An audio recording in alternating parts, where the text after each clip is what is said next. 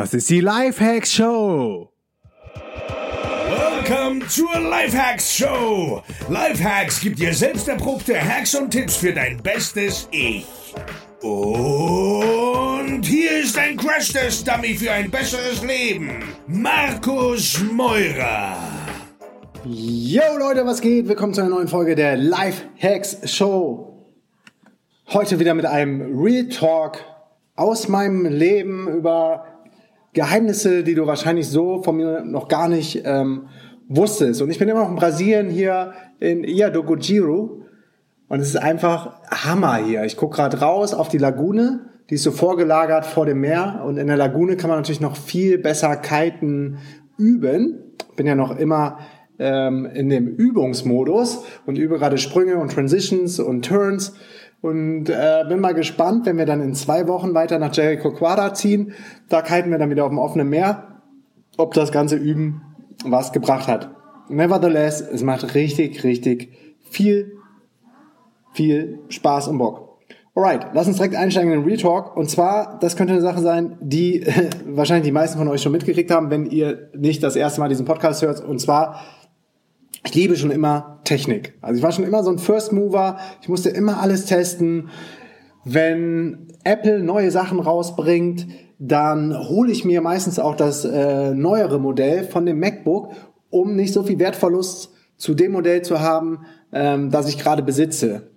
Es gibt ja auch Leute oder den Ansatz, dass man erstmal zwei, drei, vier Jahre das Modell dann nutzt und wenn es gar nicht mehr geht und veraltet ist und vielleicht die Updates ähm, gar nicht mehr supported werden für das alte Modell, dass man dann umsteigt. Oder was ich für mich gemerkt habe, ist, dass ich eh immer so so gallig, so geil auf die neuen ähm, die neuen Innovationen, die neuen Features bin und das alles auch gerne selber aussetze, so wie hier auf dem Podcast, dass ich selber die Sachen mache und dann weitergebe, als mir irgendein Review durchzulesen von jemandem, wo ich gar nicht weiß, ob ich dem vertrauen kann äh, habe ich für mich entschieden, äh, versuchen immer so on top of the things zu bleiben und die dann für einen äh, relativ hohen äh, Wiederverkaufswert äh, zu verticken. Also entweder bei eBay oder bei Rebuy. Beide Links haue ich in die Show Notes. Ähm, eBay dürfte bekannt sein, Rebuy ähnlich wie eBay, aber du kriegst einen Festpreis für bestimmte Modelle.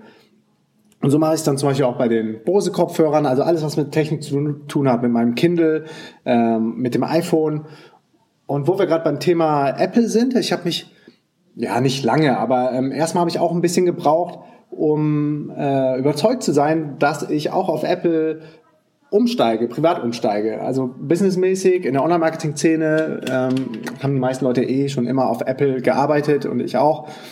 Und ich weiß gar nicht, wann ich meinen ersten MacBook geholt habe. Ich glaube, erst als ich nach Berlin gekommen bin und dann bei DailyD gearbeitet habe, ähm, habe ich den Switch gemacht und seitdem will ich nie wieder zurück. Aber was mich damals immer gehemmt hat, war, ich war ähm, auch immer so einer, der gerne äh, das System verändert hat und tief eingestiegen ist und es irgendwie getweakt hat und optimiert hat und äh, gehackt hat. Und das geht halt bei Apple-Produkten nicht mehr so wie bei Windows-Rechnern. Und meine Karriere so war, dass ich ganz früher ein C16 gehabt habe, dann C64 ähm, und davor, genau, da gab's noch dieses Spiele, den Spielecomputer Amiga 500 und ich weiß noch, wie krass das war. Ich habe mir eine Speichererweiterung äh, leisten können. Meisten von euch, die jetzt ein bisschen jünger sind, unter, äh, unter 30 oder so, die, die können sich jetzt gar nicht mehr vorstellen. Da gab's dann eine Speichererweiterung. Standardgemäß war der Amiga 500 mit ähm, 512 MB ausgestattet und dann Nee, 512K. Und dann konntest du eine Speichererweiterung auf 1 MB da einbauen. Und dann musstest du so einen Schalter umlegen und dann hattest du 1 Megabyte Speicher. Das muss man sich mal wegtun. Das Ganze lief noch über dreieinhalb Zoll Disketten und über fünf ein Viertel Zoll Disketten. Das kennen die wenig, äh, die viele vielleicht auch gar nicht mehr. Ja, und dann ging es irgendwann los. Dann äh, C64, äh, Commodore 128, dann die ersten PCs. Puh, wie hießen die nochmal? Boah, das hat schon lange her. Zu, zu meiner Schulzeit. Auf jeden Fall liefen die dann, genau, genau, dann kamen diese 286er, 386er, 486er, SX, DX, die ganzen Modelle vom Wobis hatte ich und Colani gestylten Rechner, hat dann auch angefangen ein bisschen zu coden. Das ging damals so, dass man aus den Computerzeitschriften die Zeilen wirklich Buchstabe für Buchstabe abgetippt hat und am Ende ist dann so ein ähm, so ein viereckiger ASCII-Ball durch den Monitor geflogen, von rechts nach links und man hat sich mega gefreut. Und dann ging das irgendwann los mit dem äh, mit dem Blueboxing oder den ähm, Stuff-Mailboxen, wo man sich dann äh, unter der Hand so Telefonnummern ausgetauscht hat von, von ja, Mailboxen hieß das. Da hat man sich dann eingewählt und konnte dann Dateien runterladen, selber welche hochladen. Es gab dann Ratios 1 zu 3. Wenn du eine MB hochgeladen hast, konntest du drei wieder runterladen. Das waren diese Stuffboxen, wo dann nicht jeder reingekommen ist. Dann kam irgendwann Phone Freaking in die USA. Bis dann irgendwann das Ganze ein bisschen mehr convenient, also Chatboxen waren total in, das NCC, Neusser Computer Club System weiß ich noch, da habe ich ja, äh, ja wirklich ähm, äh, nächtelang drin rumgehangen und mit anderen gechattet und das war so cool, mit fremden Menschen aus Deutschland oder aus der ganzen Welt auf einmal chatten zu können. Das kann man sich heute gar nicht mehr vorstellen, weil es so normal geworden ist. Aber du konntest dann in so einem einfachen Chatsystem dich, dich unterhalten und austauschen über, über aktuelle Geschehnisse. Also war echt schon richtig, richtig früh dabei, als das mit dem Internet losging. Dann kamen die ersten CompuServe-Zugänge, ähm, wo du dann so eine lange CompuServe-Nummer hattest, dich einwählen konntest. Freenet gab es, äh, wo du dann alle drei Seiten eine Seite Werbung gekriegt hast. Muss man sich mal vorstellen. Das hat sich ganz langsam aufgebaut, dann so der Computerbildschirm Zeile für Zeile. Es ist krass, kann, wenn ich daran denke. So, und dann hat es irgendwie zwei Minuten gedauert, bis die Seite fertig war, hast dann weitergeklickt und dann konntest du wieder drei eigene Seiten ansurfen. Dann gab es die ersten E-Mail-Adressen und irgendwann kam dann Boris Becker mit, bin ich schon drin, mit den AOL-CDs. Und äh, die haben ja die ganzen Haushalte kaputt gespammt. Überall gab es ja die CDs, in jeder Zeitung, Zeitschrift gab es das als Beilage.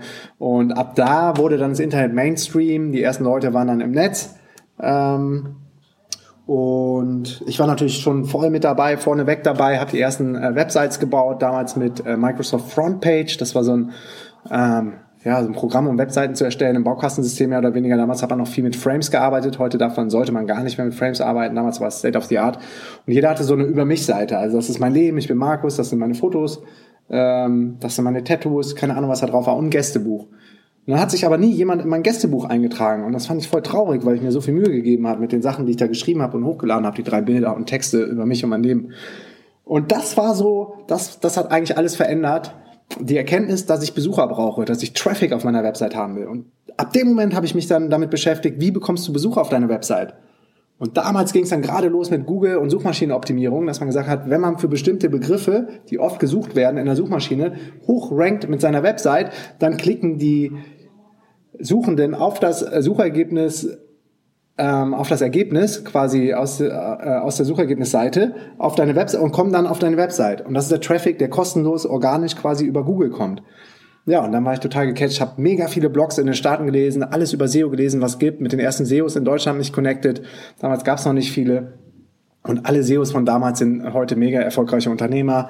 Entweder haben die eigene Softwares gebaut für, ähm, für die SEO-Industrie, wie der Johannes Beuys von Sistrix oder Markus Toba von Searchmetrics ähm, haben Agenturen aufgemacht, ähm, haben andere, andere coole, coole Webseiten gestartet und Businessmodelle online gestartet und ja, die waren zur rechten Zeit am rechten Ort und haben richtig Gas gegeben. Bei mir hat es ein bisschen länger gedauert, ähm, weil ich damals noch nicht so die diese Geldverdienen Business-Komponente äh, gesehen hatte, sondern eher einfach ich will den Traffic haben und dass die Leute sich auf meinem in meinem Gästebuch eintragen. Und das kam dann irgendwann, als ich nach dem Studium noch die Ausbildung gemacht habe bei Public Events bei der Eventagentur und da den Online-Bereich übernommen habe wo ich dann gelernt habe, okay, du hast, du äh, bist ja zuständig dafür, Tra Traffic auf unserer Unternehmenswebsite zu generieren und dann sollen die Leute noch eine gewisse Handlung ausüben, nämlich ähm, ein Lead äh, werden. Also ähm, genau, die sollen, die sollen irgendeine Action ausführen. In dem Fall war es eine Katalogbestellung.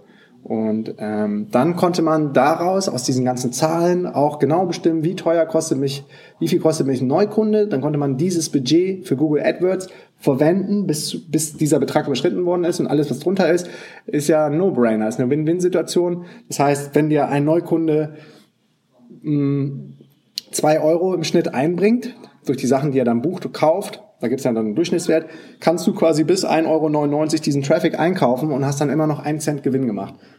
Und das ganze System äh, im Online-Marketing, das haben äh, Companies wie Rocket Internet dann perfektioniert. Die haben ein richtig krasses Data Center, wo alle Daten zusammenlaufen und die wissen genau, wie viel Cent und wie viel Euro die bieten können bei Google AdWords, bei Facebook Ads, ähm, damit sie noch äh, quasi ähm, Cashflow positiv bleiben und drehen die Kanäle dann einfach äh, gnadenlos auf. Also die geben dann, die geben wirklich Hunderttausende, die geben Millionen an Euros auf, aus auf Google und Facebook, weil sie genau wissen, äh, wenn ich eine Million ausgebe, kommt eine Million äh, 500 Euro rein, also habe ich schon 500 Euro gemacht. Das sind natürlich krasse, krasse äh, Umsatzzahlen im Vergleich zu dem Gewinn, aber solange da eine positive Zahl unterm Strich steht, ist halt immer noch Gewinn.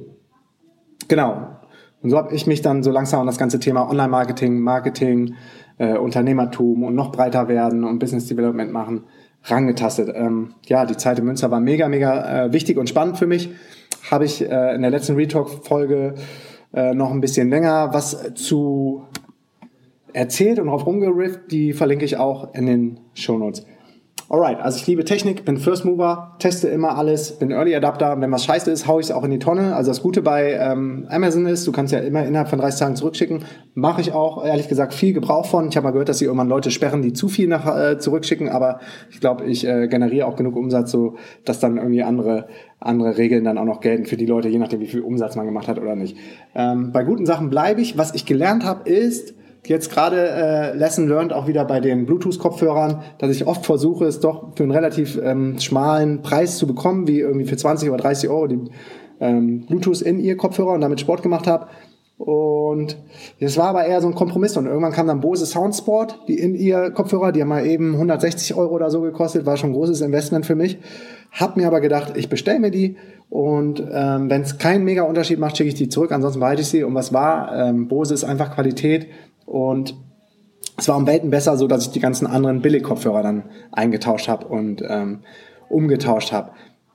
Das muss ich, muss ich immer noch so ein bisschen lernen. Das lieber einmal was für Qualität ausgeben und das dann länger benutzen als irgendwie günstigere Sachen und sich dann nur ärgern und äh, die richtig geilen Sachen verpassen. Dann ähm, gerade zum Thema Technik habe ich irgendwann beschlossen, dass weil ich die Produkte von Apple so gut finde und sie selber promote und nutze und auch weiterempfehle in meinem Freundeskreis und sehe, dass sich Leute aufgrund meiner Empfehlung dann auch Apple-Sachen kaufen, habe ich mir gedacht, wenn du eh so da hinter der Marke stehst und denen quasi Kohle in den Rachen wirfst und die unterstützt, ähm, dadurch, dass du die Produkte kaufst, kannst du ja auch Shares kaufen und indirekt daran partizipieren. Also habe ich mir irgendwann Apple-Aktien geholt und seitdem habe ich auch nicht mehr so ein schlechtes Gewissen, wenn ich Apple-Produkte ähm, kaufe oder weiterempfehle, weil ich genau weiß, am Ende des Tages, auch wenn es äh, ziemlich, ziemlich äh, marginal ist, äh, zahlt das auch in meinen mein Share in Apple-Produkte ein. Dann, äh, wo wir gerade beim Thema Shares sind, habe ich mir Facebook-Aktien geholt, als sie noch ziemlich, ziemlich frisch am Markt waren, als die Leute noch gar nicht wussten, geht das durch die Decke oder nicht. Ich glaube, mittlerweile hat sich der Wert um 400 Prozent nach oben äh, katapultiert katapultiert. Also das ist auf jeden Fall mein, mein Best Performer in meinem Aktienportfolio. Und das habe ich irgendwann gemacht, weil ich zum einen gemerkt habe, wie viel Potenzial da steckt, wie geil es ist, um die Welt zu reisen. Wir sind ja schon relativ ähm, lange unterwegs und dann die Connection nicht zu verlieren. Und das funktioniert echt über Facebook am allerbesten, weil jeder ist auf Facebook. Man kann sich connecten, austauschen, man bleibt in Kontakt und hatte so ein Gefühl, dass äh, das hat noch eine ganz große Zukunft vor sich und so ist es auch gekommen. Und zum Zweiten war es so, dass ich mich jedes Mal geärgert habe, wenn der, äh, der Algorithmus von Facebook so gut funktioniert hat, dass ich vergessen habe, was ich eigentlich auf der Seite machen wollte. Gerade wenn ich, ich bin, bin ja eigentlich nur businessmäßig auf Facebook unterwegs wobei die Grenzen zwischen Business und Privat ja fließend sind, weil viele Unternehmer oder Partner von uns und der DNX, das sind gleichzeitig auch Freunde und viele Freunde sind äh, gleichzeitig auch Unternehmer.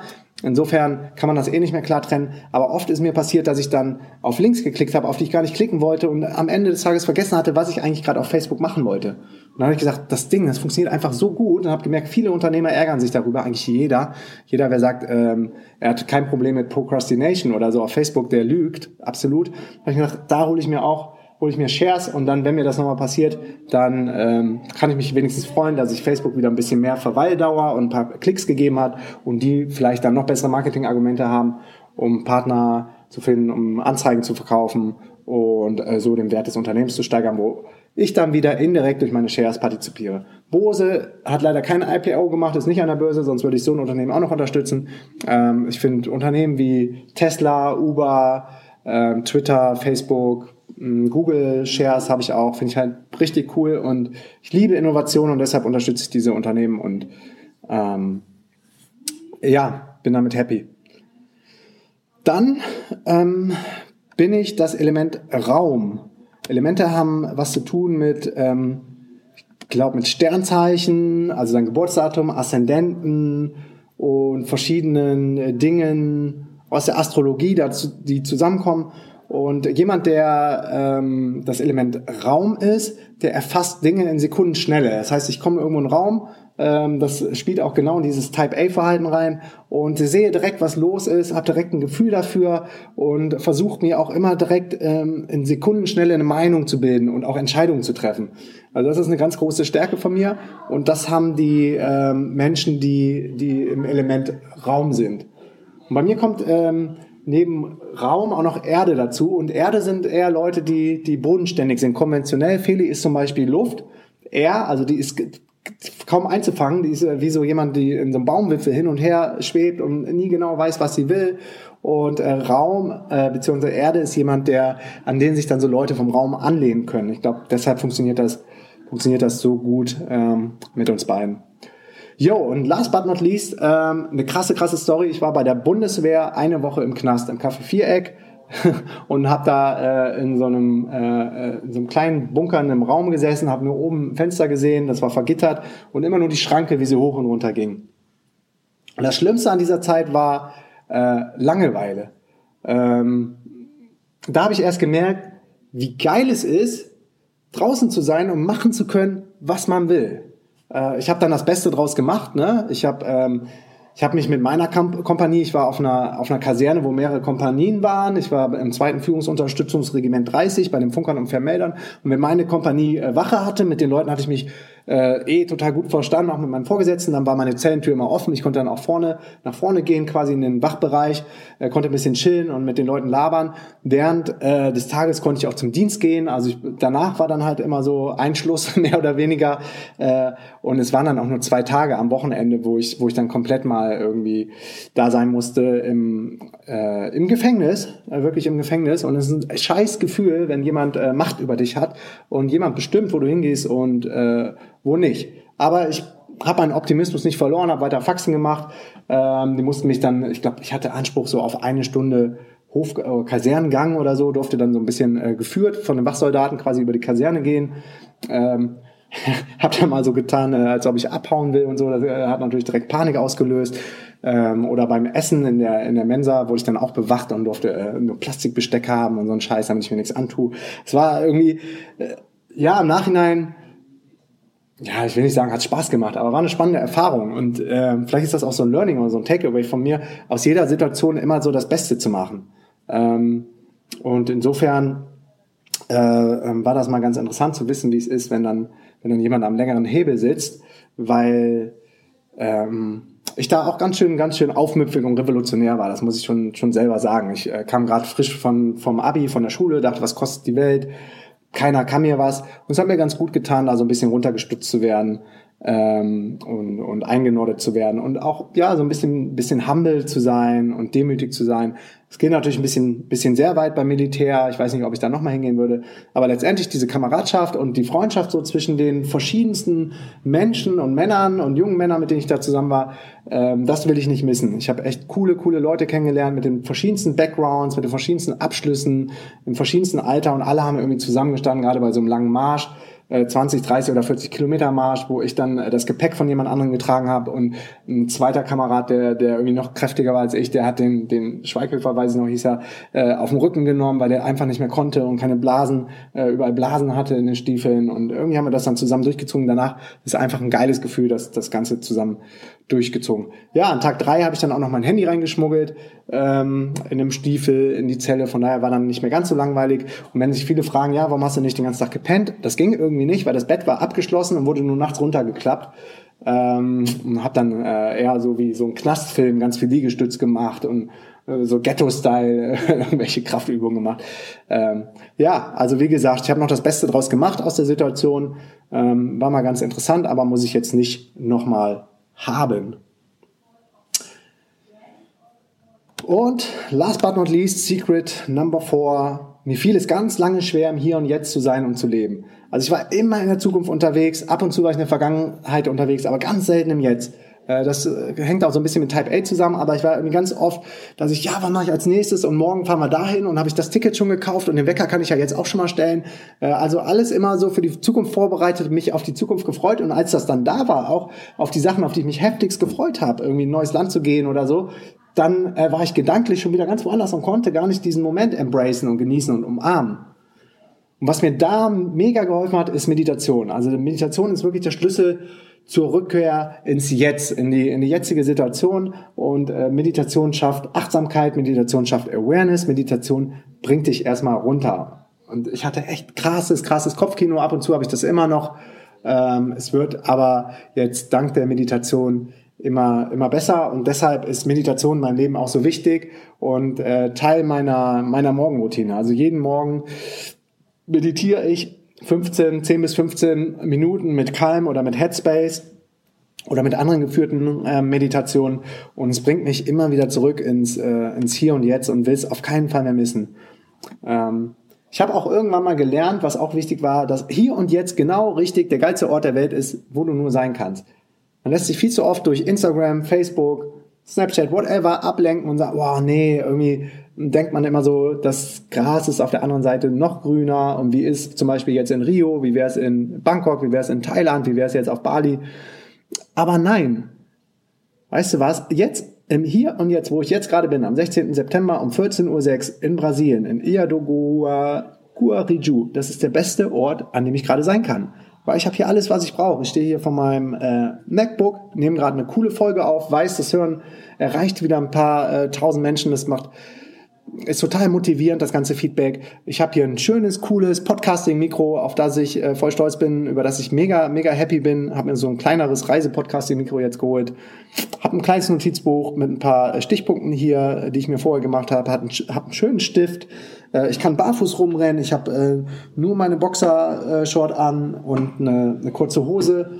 Ansonsten nichts. Meine Haare sind nicht gemacht. Äh, komischerweise macht mir das viel weniger aus äh, wenn ich unterwegs bin, dass meine Haare nicht gestylt sind, als wenn ich dann in Städten bin, wo man sich dann doch wieder adaptet und irgendwie anpasst an sein Umfeld.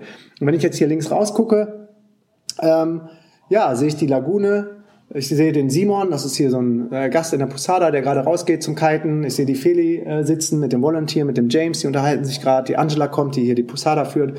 Also nette Menschen um einen rum. Und ich warte jetzt drauf, dass die Lagune noch ein bisschen voller wird. Und dann gehe ich nämlich auch raus Kitesurfen. Und ich meine, was will man mehr? Also ich habe richtig cool. Also ich muss mir keine Gedanken mehr, ah, es ist Freitag, Samstag, alle gehen raus oder so. Nee, jeder Tag ist hier irgendwie gleich.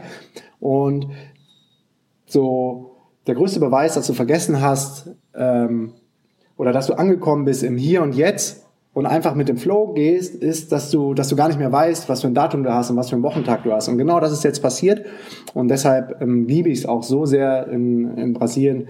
Und darum ist es auch so wichtig, äh, irgendwann mal rauszukommen aus diesem Hamsterrad, aus dem 9 to 5, aus, aus diesem, aus dieser Versklavung, auch wenn sie so nicht mehr beim Namen genannt äh, wird, aber indirekt ist es ja immer noch eine krasse Versklavung, weil, weil du selber so deine Zeit quasi verkaufst für jemand anderen und für die Träume von jemand anderen. Und das muss nicht so sein. Es gibt genug Konzepte, gerade jetzt im Jahr 2016 waren die Voraussetzungen noch nie besser als heute, irgendwie die ersten Steps zu machen, die ersten Grundsteine zu legen in ein neues Leben, vielleicht in einen Job, der um deinen Lifestyle herumgebaut ist, Stichwort Lifestyle Design und nicht für einen Job, wofür du dann lebst und dein ganzes Leben nur um diesen einen Job dann rumbaust. Das kann es auf keinen Fall sein. Und wenn du genauso denkst, und gerne Gleichgesinnte um dich rum hast, weil ich weiß aus eigener Erfahrung, wie schwierig der Start ist, ähm, wie oft man doof angeguckt wird, wie oft der Kopf geschüttelt wird, wie oft die Augen verdreht werden, wenn du davon erzählst, dass du, dass du, dass du raus willst, dass du kündigst, dass du dein eigenes Ding machst, dass du die Welt bereisen willst.